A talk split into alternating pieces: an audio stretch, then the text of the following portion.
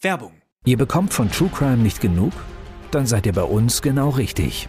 Das ist Tatort Deutschland. Vom Pistazieneismord über den Katzenkönig bis zum Olympiatentat. Bei uns kommen Ermittler, Angehörige und Reporter zu Wort. Tatort Deutschland, der True Crime Podcast von Bild. Jede Woche gibt's drei neue Fälle für euch. Überall da, wo es Podcasts gibt. Werbung Ende. Das Bild News Update. Es ist Montag, der 6. März und das sind die Bild Topmeldungen. Überraschender SPD-Besuch, Klingbeil und Mützenich in Kiew. 19-Jährige nach Party vergewaltigt und getötet. Ermittler sicher, der Torwart ist der Killer. Es geht um Gnabry, Sané und Manet, der Bayernbruch. Gut ein Jahr nach dem russischen Angriff auf die Ukraine sind SPD-Parteichef Lars Klingbeil und Fraktionschef Rolf Mützenich zu ihrem ersten Besuch im Kriegsgebiet eingetroffen. Die beiden kamen am frühen Montagmorgen mit einem Sonderzug in der ukrainischen Hauptstadt Kiew an, um dort im Laufe des Tages Gespräche mit Vertretern der ukrainischen Regierung und des Parlaments zu führen. Die SPD hat in der Ukraine wegen ihrer Russlandpolitik vor der Invasion einen schweren Stand. Ihr wird vorgeworfen, den russischen Präsidenten Wladimir Putin über Jahrzehnte falsch eingeschätzt und zu stark auf Kooperation mit Russland gesetzt zu haben. Sowohl Klingbeil als auch Mützenich haben Fehleinschätzungen allerdings bereits offen eingeräumt. Im Dezember will die SPD ihre Außenpolitik und damit auch ihre Haltung zu Russland auf einem neuen Parteitag neu definieren. Mützenich ist in der Ukraine auch wegen seiner Zurückhaltung bei Waffenlieferungen Waffenlieferungen und seinem Werben für Diplomatie immer wieder angeeckt. Der ukrainische Vizeaußenminister Andrei Melnik hatte ihn deswegen erst im Januar wieder auf Twitter scharf angegriffen. Dort schrieb Melnik, er wird für immer in die Geschichte eingehen als der wertvollste Aktivposten Russlands bei der Blockade der Hilfe für die Ukraine seit Beginn der vollständigen russischen Aggression. Das genaue Programm des Besuchs wurde aus Sicherheitsgründen nicht veröffentlicht. Seit Beginn der russischen Invasion am 24. Februar 2022 waren bereits mehrere hochrangige SPD-Politiker in der Ukraine, allen voran Bundeskanzler Olaf Scholz im Juni 2022. Verteidigungsminister Boris Pistorius reiste nur wenige Tage nach seinem Amtsantritt Anfang Februar dorthin. Während Partygäste in der Schützenhalle feierten und tanzten, soll Joel G. auf dem Rasen nebenan über ein Mädchen hergefallen sein. Die Polizei ist sicher, der Fußballtorwart wurde auf dem Fußballplatz zum Killer. Was war passiert? Am Samstag feierten zwei Mädchen im Schützenhof von Bramsche Pente ihren 18. Geburtstag. Um 1.30 Uhr am Sonntagmorgen merken Gäste, dass ihre Freundin verschwunden ist. 70 Minuten später finden sie die 19-Jährige schwer verletzt hinter einem Tor auf dem Fußballplatz. Staatsanwalt Dr. Alexander Retemeyer, die Auffindsituation weist auf ein Sexualdelikt hin. Die Kleidung des Opfers war heruntergerissen. Die Schwerverletzte stirbt in der Klinik. Schnell regelt die Polizei die Party Party ab. Gast 3G. Es wurden von allen Personalien aufgenommen und Fotos gemacht von Füßen, Händen, Bauchnabel, Kopf. Offenbar geben mehrere Gäste Hinweise auf Joel G.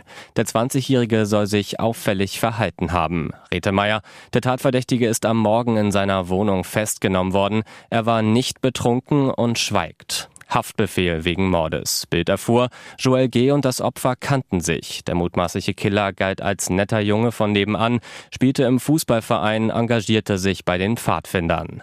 Erst am Dienstag hatte ebenfalls in Bramsche ein 81-Jähriger nach Streitigkeiten einen 16-Jährigen erschossen. Manet hatte die eine oder andere gute Aktion, aber Gnabry und Sané werfe ich vor, dass sie sich eben nicht hundertprozentig reingehauen haben, um ihren Anspruch zu beweisen. Lothar Matthäus zu Bild. Der Sky-Experte hatte direkt nach dem engen 2 zu 1 der Bayern in Stuttgart kritisiert. Durch den Dreifachwechsel von Nagelsmann gab es einen Bruch im Spiel. Der Bayernbruch in der 63. Minute ausgerechnet bei der Generalprobe vor dem Achtelfinalrückspiel in der Champions League gegen PSG. Trotz ihrer zuletzt so enttäuschenden Leistungen wechselt Julian Nagelsmann die Offensiven Serge Gnabry und Leroy Sané für eine halbe Stunde Spielzeit ein. Plus Sadio Mané. Die 2 zu 0 Führung schien Nagelsmann sicher genug. Ein Irrtum. 55 Prozent gewonnene Bayern-Zweikämpfe vor den Wechseln, 48 Prozent danach. Die Joker Mané, Gnabry gewannen weniger Zweikämpfe als ihre Wechselpartner Choupo-Moting und Coman. Gnabry kam in 30 Minuten gerade auf 19 Ballkontakte. Sané war trotz 33 Kontakten an keinem Torschuss beteiligt. Quoten, mit denen man gegen Messi und Mbappé am Mittwoch kaum eine Chance hat. Leon Goretzka druckste im ZDF. Man hat schon gemerkt, dass es dann hinten raus etwas wackelig wurde. Indirekte Kritik an den Kollegen. Matthäus zu Bild. Es ist in Ordnung, beim Stand von 2 zu 0 und mit Hinblick auf das Paris-Spiel die Wechsel vorzunehmen. Natürlich ändert sich dadurch die Statik des Spiels. Ich glaube, Nagelsmann hat darauf gesetzt, dass die Eingewechselten zeigen, dass sie in die erste Elf wollen und war vielleicht auch überrascht. Und es waren ja nicht zehn Minuten, sie hatten mehr als eine halbe Stunde Zeit dafür. Aber statt alles zu geben, haben sie nur irgendwie mitgespielt. Es hätte auch schiefgehen können. Und jetzt weitere wichtige Meldungen des Tages vom Bild Newsdesk. Polizeieinsatz in NRW. Filmabbruch. Jugendliche randalieren in Kino. Plötzlich kletterten mehrere Jugendliche über die Kinositze, warfen mit Popcorn und Nachos um sich, schrien herum. Unfassbar. Bei der Randale im Cinemax in Essen soll es sich um einen neuen TikTok-Trend handeln. Die Aufgabe dabei, einen Filmabbruch zu erzwingen. Am Samstagabend mit Erfolg. Der Boxerstreifen Creed Rocky's Legacy konnte nicht bis zum Ende gezeigt werden. Die Polizei musste das Kino räumen. Die Randale begann gegen 18.30 Uhr. Die Situation eskalierte so sehr, dass die Cinemax-Mitarbeiter schließlich die Polizei riefen.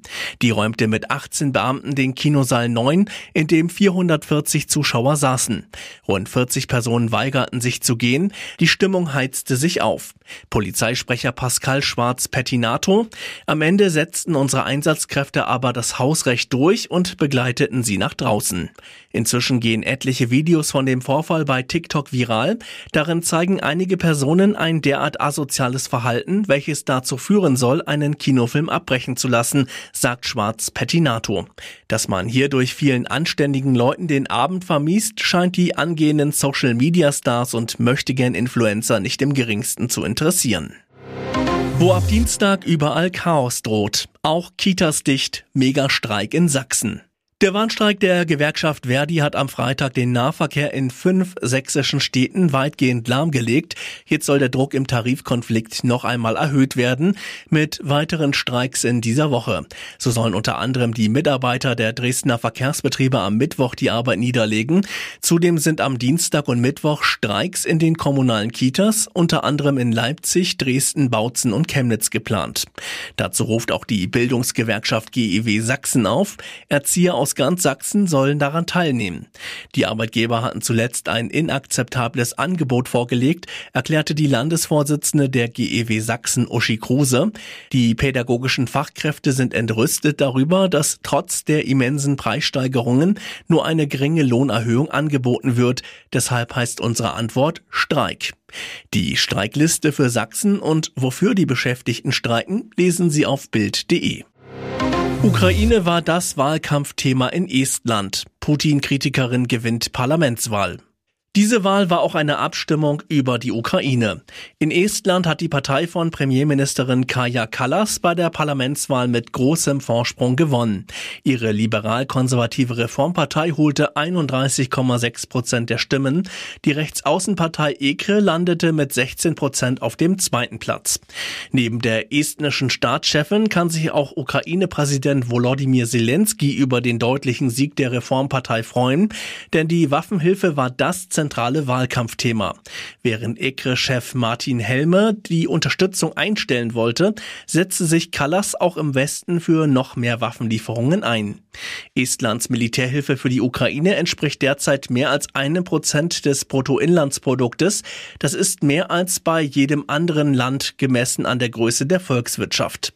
Erst im Januar hatte der Baltenstaat der Ukraine unter anderem Panzerabwehrwaffen und Munition im Wert von 113 Millionen Euro zugesagt. Skandal immer irrer. Schwesig traf siebenmal Putins besten Freund. Wird ihr das Russengas zum Verhängnis?